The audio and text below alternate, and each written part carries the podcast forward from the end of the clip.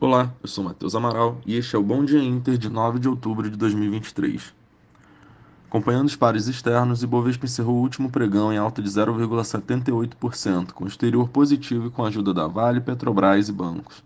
Na semana, o índice acumulou perda de 2%. Em Wall Street, bolsas fecharam no azul apesar de dados do payroll virem bem acima da expectativa. O dólar fechou o dia em queda de 0,1%, enquanto o índice DXY recuou 0,2%. Na semana, a moeda norte-americana valorizou 2,7% frente ao real. E para hoje, na agenda doméstica, teremos o Boletim Focus, enquanto lá fora a agenda está vazia, com atenções voltadas aos efeitos do conflito no Oriente Médio. Os futuros de Nova York recuam com incerteza sobre conflitos no Oriente Médio. Apesar de Israel e Palestina serem limitados em relação à produção de petróleo, o mercado fica de olho na relação entre os Estados Unidos e o Irã, com relatos da imprensa de que o regime do Irã apoiou os ataques, apesar de negado pelo regime de Teherã. De todo modo, o mercado fica de olho a qualquer sanção que possa incorrer sobre o Irã, que poderia trazer riscos à passagem de navios no canal de Hormuz, vital para a região. Fora do front, os juros das Treasury seguem pressionados após renovarem as máximas na semana passada, que foram reforçadas pelos fortes dados do payroll na sexta-feira. Com feriado no Japão e na Coreia do Sul, Mercados na Ásia e Pacífico encerraram o pregão sem direção definida. O Xangai Composto mostrou queda no, com dados de turismo mais fracos que o esperado e feriado da Semana Dourada.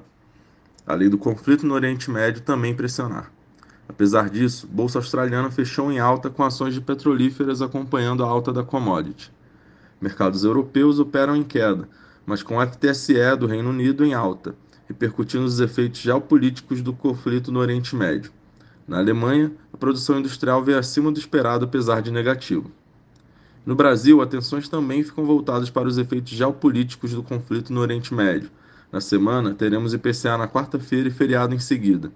No cenário econômico, a destaque a expectativa para o forte superávit comercial do país neste ano, impulsionado por mais um ano recorde de exportações de commodities, com fortes volumes e preços dos grãos em alta. No cenário político, o repouso após cirurgia do presidente Lula tem atrasado algumas agendas importantes para o governo, como o lançamento de programas como o novo PAC e escolhas no Judiciário.